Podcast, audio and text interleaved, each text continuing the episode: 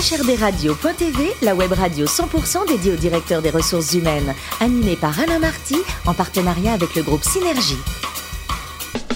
Bonjour à toutes et à tous, bienvenue à bord de HRDRadio.tv. Vous êtes plus de 12 000 directeurs des ressources humaines et dirigeants d'entreprise à nous écouter chaque semaine en podcast et également en vidéo. Réagissez sur les réseaux sociaux, sur notre compte Twitter, HRDRadio-du-bas TV. À mes côtés pour co-animer cette émission, Sophie Sanchez, directrice générale du groupe Synergie. Bonjour Sophie. Bonjour Alain. Ainsi que Richard Fremder, rédacteur en chef euh, adjoint de HRDRadio.tv. Bonjour Richard. Bonjour Alain. Vous avez un plan B dans la vie ou pas vous?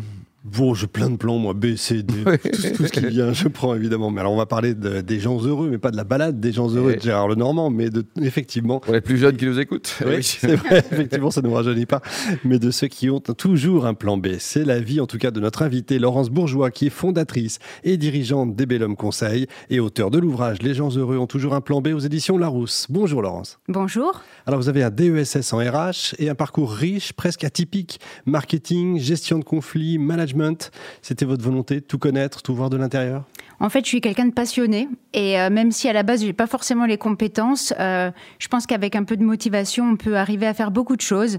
D'où mon parcours marketing, alors que je ne suis absolument pas euh, marketeuse dans l'âme, je ne suis pas scientifique et je travaille dans l'industrie pharmaceutique. Enfin, je travaillais, donc l'idée c'était quand même de connaître les médicaments, j'y connaissais rien et j'ai quand même fait 8 ans euh, au marketing. Alors justement, ouais, 8 ans chez Pfizer, euh, devenant responsable marketing, mais c'est vraiment quand même les RH votre truc. Si ouais mon cœur de métier, mais surtout mon métier de cœur. Ouais. Oui, c'est ça. Mmh. Ouais. Alors, vous avez été responsable RH dans l'industrie pharmaceutique pendant donc très longtemps. Mmh. Alors aujourd'hui, on vit des fantasmes des uns et des autres sur le Covid, mais vu de l'extérieur, pour nous, on a l'impression d'un marché extrêmement féroce, très concurrentiel, dur, non?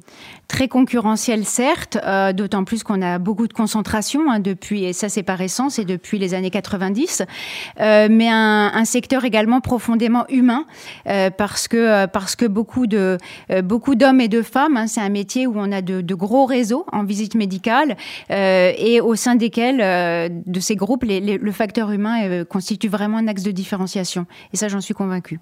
Et enfin, vous êtes à présent indépendante, coach, conférencière sur le développement personnel. Alors pourquoi ce livre? Pourquoi ce livre? Euh, Parce que euh, je suis convaincue que euh, eh bien aujourd'hui on, est, on vit et plus que jamais un, une période de changement et que pour faire face au changement, pour s'y adapter au mieux, pour rebondir après un échec, pour revoir éventuellement ses objectifs quand l'environnement évolue, eh bien il faut savoir préparer ses arrières, il faut savoir anticiper et aussi reprendre la main sur son environnement. Mmh. Sophie alors euh, oui, pourquoi, euh, pourquoi préparer un plan B? Parce que ça pourrait être aussi une vision pessimiste. Euh, en fait, on imagine le pire euh, ouais. Cas où. Oui, bah, en fait, moi, je le vois plutôt comme euh, un concentré d'optimisme. Ouais. Euh, et c'est d'ailleurs comme ça que l'ont vu aussi les personnes qui ont lu le livre, et euh, notamment les deux sponsors du livre, Philippe Gabillet et Florence Servan-Schreiber, euh, qui, quand ils l'ont lu, m'ont dit effectivement, le plan B, c'est être capable de prévoir demain, mais pourquoi? Pour mieux profiter d'aujourd'hui et d'être capable de déployer des alternatives au cas où. Et là, effectivement, je vous entends, l'idée, c'est de bien positionner le curseur. C'est pas toujours de prévoir ce qui va être noir, mmh. mais c'est euh, voilà en fonction des, des, principaux risques de savoir s'adapter, de, de, savoir naviguer, anticiper, d'anticiper. C'est comme ça qu'on avance. Enfin moi c'est voilà c'est ma conviction. Sophie? Oui parce qu'on peut aussi avancer en se trompant. Enfin souvent on dit on ouais, apprend nos erreurs donc on euh, teste. Ouais, si on ça teste. marche pas on réoriente. Et alors comment on prépare son plan B? comment on prépare son plan B Là, je crois qu'il faut. Alors, il faut l'acheter le bouquin. Ouais, il faut 14,90. Voilà, il faut l'acheter. Allez, donnez-nous euh... envie d'acheter. Donnez-nous envie d'acheter. Comment on prépare son plan B? Alors, tout, enfin, voilà, l'idée, je pense que un plan B, c'est un mix à la fois de créativité, où on doit balayer l'ensemble du champ des possibles, et de rationalité également, parce qu'il ne faut pas faire n'importe quoi. Euh, un plan B, ça ne se prépare pas quand on est au pied du mur, c'est justement quand on a un petit peu de temps devant soi qu'il faut réfléchir à l'avenir ou à ce qui peut se produire. Euh, donc voilà, un peu de créativité, euh, beaucoup de créativité pour balayer le champ des possibles, pas faire n'importe quoi non plus, euh, pas se lancer dans un, quelque chose, par exemple, fondamentalement différent peut-être de ce qu'on fait aujourd'hui, mais euh, voilà, trouver des, alternatives abordables, euh, savoir dégainer au bon moment, savoir s'entourer ou pas d'ailleurs des bonnes personnes, parce que souvent les personnes, euh, quand vous leur dites que vous voulez, euh, par exemple, hein, changer d'orientation professionnelle, risquent de vous euh, décourager. Hein, donc à quel moment est-ce que j'en parle ou pas aux autres, etc.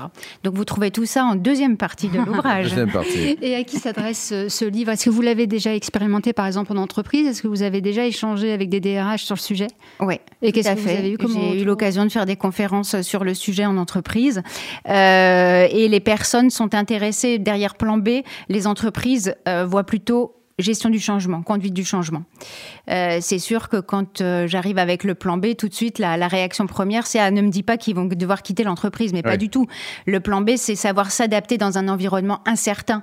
Et donc, plus que jamais, aujourd'hui, je crois qu'on on a besoin d'en déployer. Et le plan B, c'est aussi cultiver son, réseau relationnel pour anticiper les choses aussi ou pas? Bien sûr. Oui. Ça, ça, peut en faire partie, tout à fait. Mm, mm. Et aujourd'hui, en cette période, euh, on va dire, de, de, crise, on a intérêt à avoir un plan C, W, avoir des ceintures partout ou pas? Vous en pensez quoi? Ce que vous mais je pense qu'effectivement, il faut, euh, euh, il faut prévoir, enfin un minimum, faut être capable d'anticiper.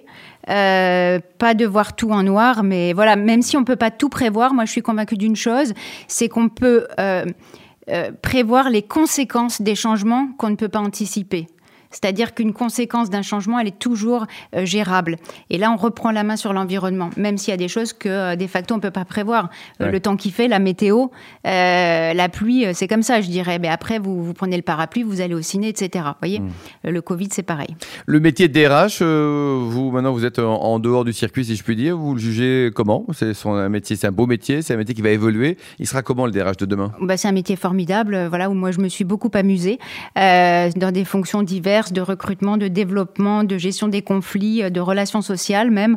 Euh, et comment je le vois, ce métier, je le vois de plus en plus comme un métier où euh, il va falloir vraiment, je pense, attirer les bonnes compétences, savoir les retenir également, puisque le facteur humain, et je l'ai dit en introduction, c'était plus un, voilà, pour moi, c'est un facteur vraiment de différenciation dans un environnement où moi je connais, voilà, tous les médicaments entre guillemets se valent plus ou moins, tous les produits aujourd'hui se valent. On en cherche quelques-uns. voilà, on en cherche quelques-uns, mais ça vient. On, on a commencé aujourd'hui, je crois, les, les études sur l'homme. Donc, euh, mmh. c'est une, c'est très prometteur. Ouais. Euh, dans de bons laboratoires. Donc, euh, c'est formidable. donc, voilà, je le vois aussi comme un métier où aujourd'hui, on va demander de plus en plus de, au DRH de savoir conduire le changement, d'être des agents de transformation et de travailler sur une notion, moi, qui me parle beaucoup, qui est le bien-être au travail, l'équilibre vie professionnelle, vie privée, la diversité. Mmh. Donc, il y a vraiment des gros chantiers aujourd'hui voilà, qui sont euh, fort intéressants. Et il y a un plan D aussi comme digital qui accompagne tout ça, avec tout ce changement? Ouais, il y a des plans D comme digital. Et euh, moi, j'ai beaucoup réfléchi à l'intégration du digital dans une démarche de bien-être au travail. Parce qu'on dit que voilà, le digital entraîne de l'infobésité.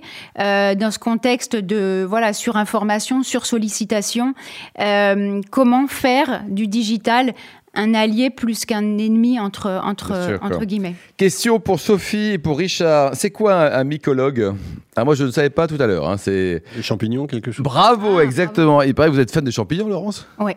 Mais fan, fan, fan, et vous allez ah, les fan, chercher. Fan, fan, fan. je vous dis que je suis un élevage, là, c'est. Euh, Alors, je vais les chercher. Je suis capable ce week-end de faire 700 km aller, 700 retour, ah pour aller mettre les mains dans la, dans on la des tomates rares il y a quelques semaines, mais là, euh... à la nature, voilà.